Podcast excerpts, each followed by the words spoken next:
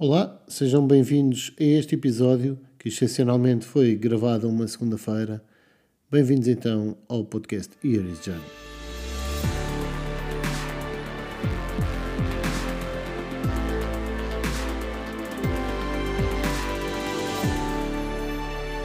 E então, bem-vindos a este episódio especial. E porquê um episódio especial? Porque nos últimos dias temos vindo a assistir uh, a algo que se tem estado a tornar como o cerne de, da vida de todos os portugueses. Uh, a decisão do juiz Ivo Rosa na passada sexta-feira relativamente uh, à, à, instrução do processo em que está envolvido o ex-primeiro-ministro José Sócrates.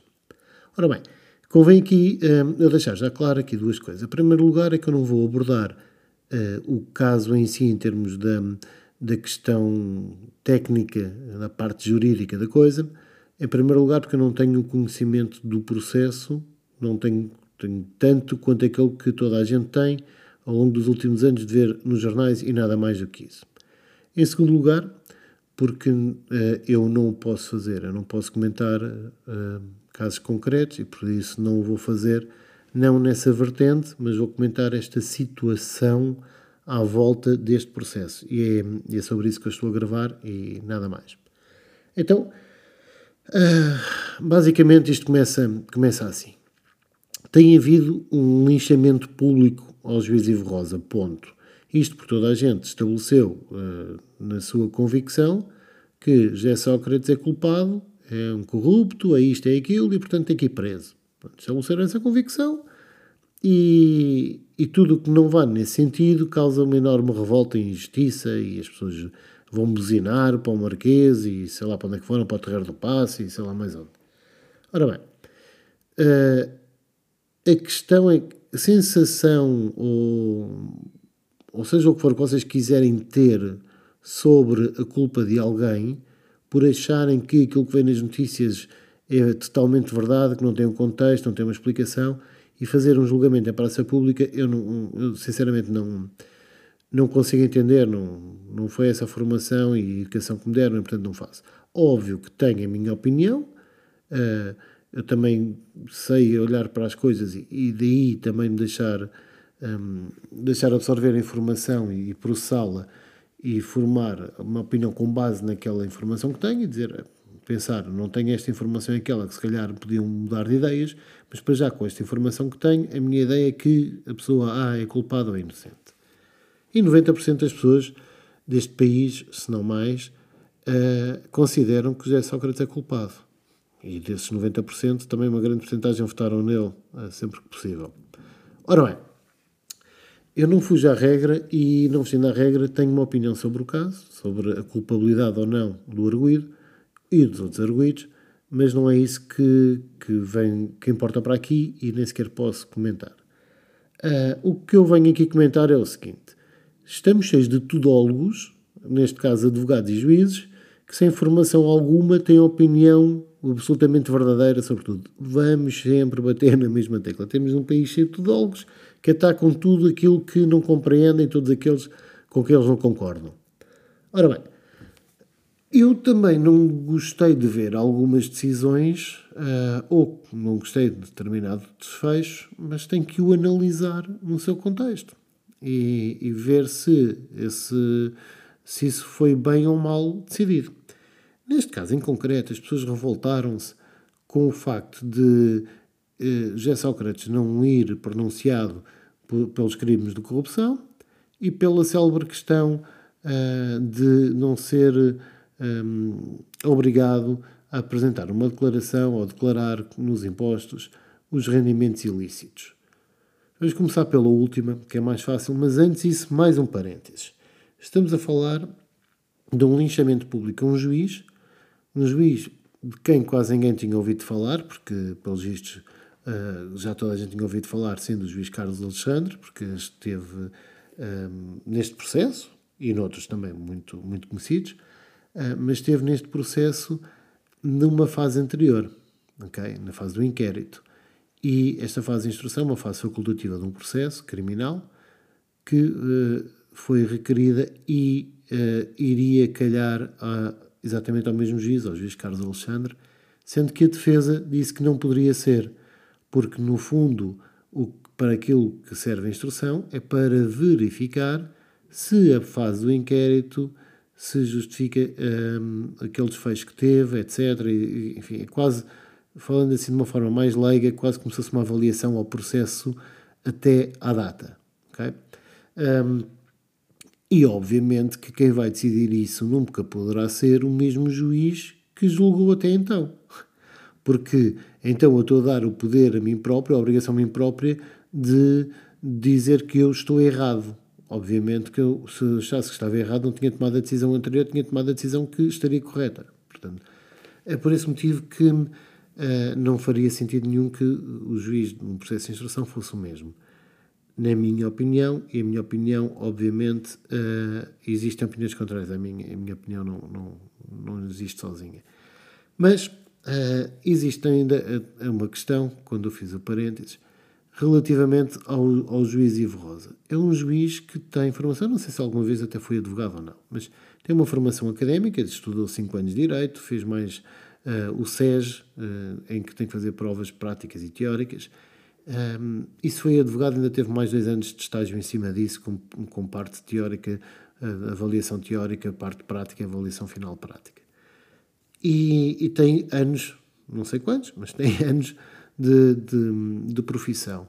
É uma pessoa de quem não sabe nada, e portanto, neste país, quando não sabe quase nada sobre essa pessoa, não é mediática, uma pessoa recatada, toma-se por pessoa séria. Aliás, sendo um juiz, toma-se por pessoa séria. Um, posto isto, eu acho que o facto de terem de, de andar a insultar de tudo e mais um par de botas é, chama-se ao perder a razão. São pessoas que estão enervadas com a decisão e perdem a razão de uma forma inacreditavelmente rápida um, ao colocar em causa a idoneidade do juiz. Eu acredito na sua idoneidade, só porque vocês não gostam de uma decisão que achavam que era óbvia, não podem colocar em causa a credibilidade e a idoneidade de uma pessoa. Uh, ele pode ter errado ou não, mas para isso depois existem um, os seus superiores, porque o juiz também tem que responder a outros, ok? O juiz não decide sozinho, existem recursos às suas decisões e existe um conselho, Conselho Superior de Magistratura, que regula também o seu trabalho. Pronto.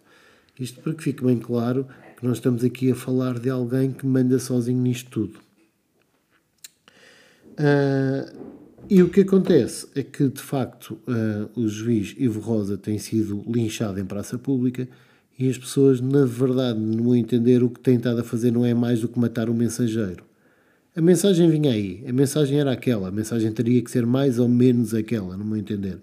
Uh, poderia ter sido um bocadinho mais. ou ter ido mais ao, ao encontro daquilo que seriam as expectativas de todos vós que estão revoltados, mas a questão é que ele foi o mensageiro.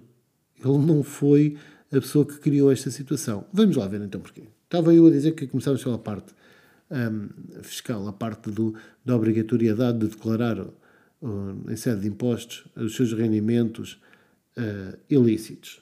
As pessoas começou a circular aí, e é verdade, que o código diz logo no início que os rendimentos lícitos e ilícitos são tributáveis. Sim, senhor, os rendimentos uh, ilícitos também são tributáveis. Mas o juiz Ivo Rosa nunca disse que não o são. E as pessoas estão a linchá-lo publicamente por esse facto. Mas ele nunca disse que não são.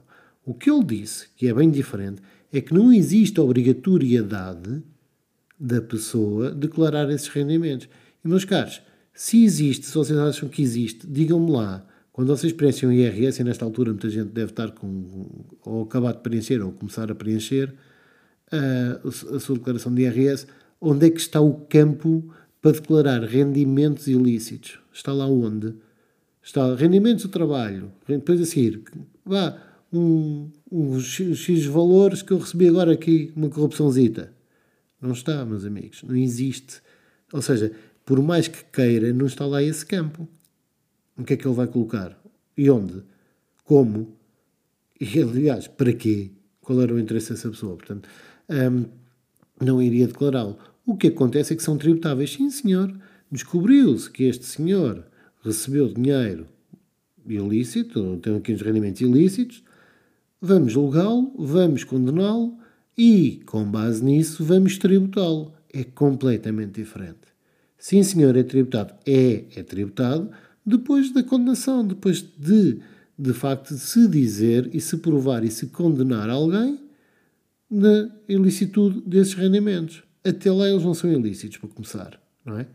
E depois, aí sim, poderá ser tributado. Depois vem a autoridade tributária e tribútio. Não é propriamente a pessoa que vai declarar na sede de IRS um, um rendimento ilícito, como é óbvio. Um, pronto, isso, é só essa a diferença. E, mas já conseguiram pegar isto, os tudólogos, alguns tudólogos, pessoas que têm credibilidade naquilo que dizem, mas depois ou não pensaram, foram, foram influenciados pela, pela emoção, ou seja, o que for, e vêm dizer que, com uma grande convicção, porque são tributados. É pá, são, mas são duas coisas diferentes. Uma coisa é a obrigatoriedade de declarar, outra coisa é serem tributados. Ok? E foi só sobre a obrigatoriedade de declarar que Ivo Rosa respondeu não para safar o que quer que seja, mas para dizer que naquele caso que o Ministério Público o acusava de um crime fiscal por não ter declarado os rendimentos, esse crime não existe, porque de facto não existe. O que poderia existir era ter declarado uma coisa de uma forma que não existe e já estaria a falsificar um documento uh, que seria o documento do, da, da, declaração de impostos, não é? Uh, eu acho que aí há, tem que dar totalmente razão, no meu entender, um, ao mensageiro e não a quem anda a, a linchar o mensageiro nesse aspecto. Depois temos a revolta pela não pronúncia nos crimes de corrupção, uns, uns uh, crimes por, terem, uh, por estarem prescritos, outros por não terem indícios suficientes uh, que justificassem a acusação e a pronúncia. ora bem, no caso da prescrição, havia duas situações que eu me recordo, assim, não tenho, não, não terei aqui notas, mas que eu me recordo havia do, dois tipos de situações né, em termos de prescrição. Uma em que o crime pelo qual ia acusado e que o juiz Ivo Rosa concorda com que era esse o crime que estava em causa, uh, estava prescrito porque quando o arguído foi confrontado com os factos pelo MP, uh, ah, já estavam prescritos. Ponto. É uma questão de se pegar na data, ver se assim foi, se não foi, e é fácil de observar. Uh, o Ministério Público, pelo visto, achava que não. O juiz Ivo Rosa acha que sim. Agora, eh, em sede de recurso, como é óbvio, o Ministério Público vai recorrer, o Tribunal da Relação irá eh, pronunciar-se e decidir-se. Depois existe outro, outra situação em que o Ministério Público diz está aqui em causa o crime A. E o juiz vai dizer, se fosse o crime A, de facto não estaria prescrito. Mas aí a questão é que não é o crime A, mas sim o crime B. E esse crime B está prescrito quando ele tomou conhecimento dos factos, etc. E, tendo em conta todas que são as interrupções, etc., do prazo de prescrição, tendo em conta que não há o crime A, mas o crime B está prescrito. Ora bem, aqui é que pode dar um bocado mais de confusão uh, ao tema. Porquê? Porque tem que se ver, além, uh, tem que ser, começar por ver se de facto é o crime A ou o crime B, e depois, a partir daí, fazer as continhas todas, como deve ser, a ver se estava prescrito ou não. Não é que sejam umas continhas difíceis de fazer, só para dizer que tem que vir o Tribunal da Relação e decidir sobre essas duas questões, se é o crime A ou o crime B, e se, em alguma das situações, ele estaria hum, na situação em que, de facto, o Tribunal da Relação considerar que é o crime que se aplica, se está prescrito ou não. Posto isto, uh, passamos à parte dos crimes de corrupção terem caído pelo, ou não terem não ter sido pronunciado pelos crimes de corrupção, pelo facto de não haver indícios suficientes. Este sim é que os pode revoltar um pouco mais por causa da tal questão da prova indireta e tudo mais, e admite prova indireta, não admite prova indireta. Vamos ver uma coisa.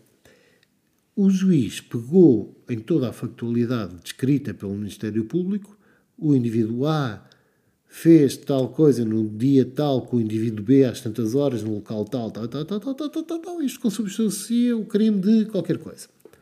E o juiz olha e diz: Epá, sim, poderia ir para aí, mas vocês teriam para isso que aferir uma coisa que vocês não conseguem aferir dentro daquele juízo de normalidade.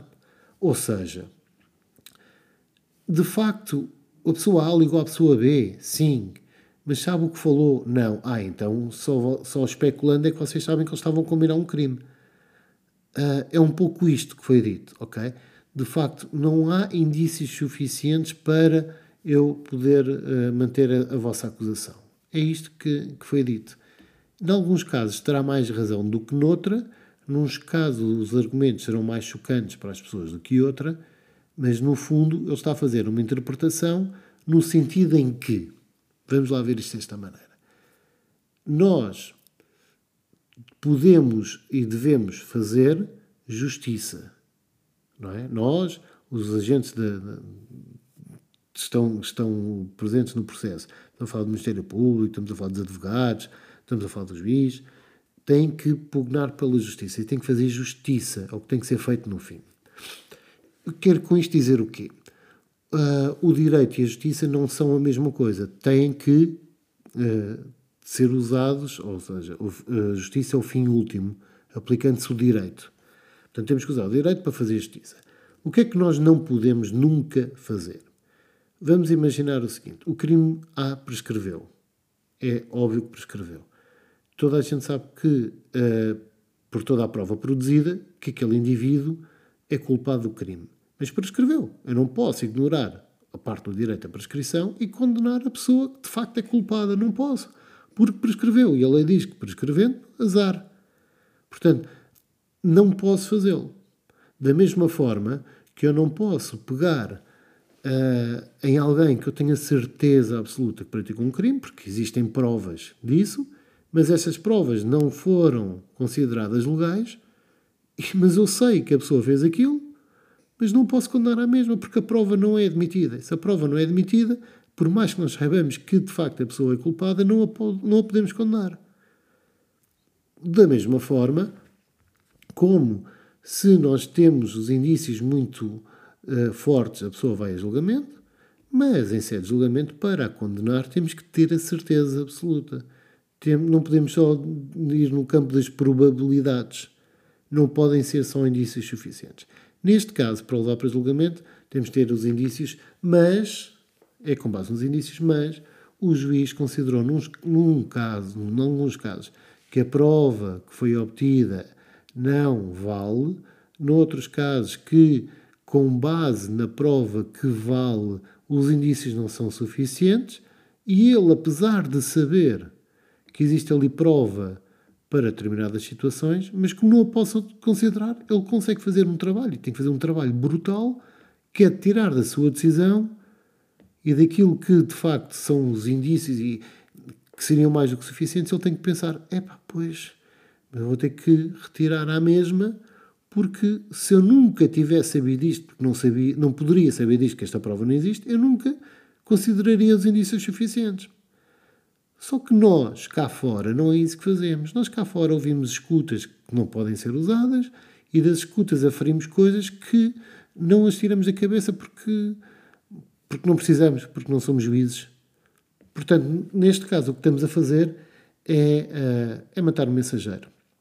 E eu acredito, em última análise, que um, o que vai acontecer aqui uh, é que o Tribunal da Relação, dependendo também que quem seja que vai, que vai pegar no processo, no, recurso, na relação, mas, uh, enfim, com base no mediatismo e na experiência, sabemos que há juízes um, que pegam no trabalho do juiz Ivo Rosa e vão mandar completamente abaixo, se lhes calhar a eles. Portanto, o que irá acontecer Uh, muito provavelmente até que uma grande parte, se não toda a acusação, uh, regresse.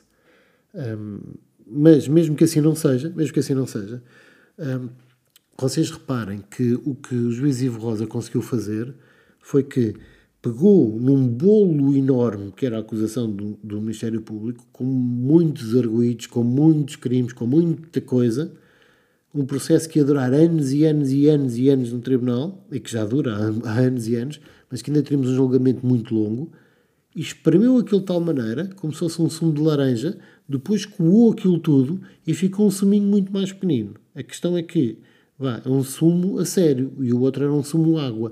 O que é que eu quero dizer com isto? Se calhar íamos passar anos em tribunal e iam cair uma data de crimes em sede de julgamento, e, de, e a condenação ia só ser feita por alguns crimes que são, seriam, por exemplo, aqueles que resultam do despacho de pronúncia. Uh, nesta situação, acontece um julgamento muito mais célere e com uma, uma probabilidade de condenação do arguído muito superior à que seria se o despacho de pronúncia fosse sobre todos os crimes da acusação. Ou seja, a pena continua a ser alta, porque uh, vocês sabem que se ele fosse condenado a pena máxima a todos os crimes, existe um limite que nós temos para condenar as pessoas. As pessoas não são condenadas um, com, com 200 anos e 300 anos, não, não, não acumula dessa maneira, não é? Portanto, um, e, e, iríamos ter com certeza muita coisa a cair. Neste caso, estamos a falar de uma pena que será sempre alta, com uma forte probabilidade de condenação, e é isso que resulta do despacho do juiz Ivo Rosa. E as pessoas não perceberam isso. Até hoje, acho que ninguém uh, comentou que eu tivesse visto que dali saiu um bolo muito, ou uma bola chutada com muito mais colocação e muito mais força ali, tipo a Ronaldo no cantinho. Ok? Um, parece que estamos a falar dos jogadores a fazerem 80 remates para a bancada e depois um que lá vai em direção à baliza, ou três vão em direção à baliza, um pode ser que entre. Ali é a Ronaldo. Uh, foram menos, se calhar, mas entraram todos. É, é basicamente isto, mas continuam a matar o mensageiro. Uh, Ivo Rosa é o mensageiro. Não, ele não tem a culpa nem dos crimes, nem do facto da acusação ter sido conduzida daquela maneira.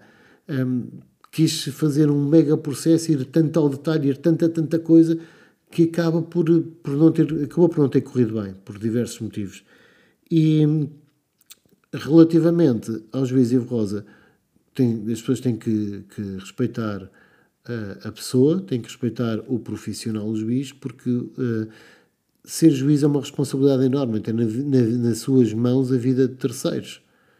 E, e ele tem que fazer o seu trabalho de acordo com os, com os princípios que, que, que, que se fundamentam, peço desculpa, os, juiz, com os princípios que fundamentam a profissão de um juiz, com toda, a respeitando a lei e respeitando sempre hum, respeitando sempre a legalidade e respeitando sempre que existe uma questão que duas questões aqui que avaliam sempre o seu trabalho. Em primeiro lugar, a hipótese de recurso para um Tribunal Superior. Em segundo lugar, o Conselho Superior de Magistratura, que avalia eh, o seu trabalho eh, e, enfim, toda a sua, a sua performance. Posto isto, não somos nós que temos que o fazer, serão uh, os próprios juízes. E, e, que o avaliam, e que se ele não fosse uma pessoa séria e competente, não seria juiz, ok? Não somos nós que não percebemos absolutamente nada do que é ser juiz, que de repente passemos de tudólogos a juízes. E é isto basicamente que eu queria também deixar com mensagem, que um, a justiça está a fazer o seu caminho, está a fazer o seu papel e está a fazê-lo ao seu ritmo e como tem que fazer. E a justiça uh, é assim que se faz, goste-se ou não. Bem, obrigado pela atenção dispensada e até ao próximo episódio. Até lá, já sabem, cuidem e protejam-se.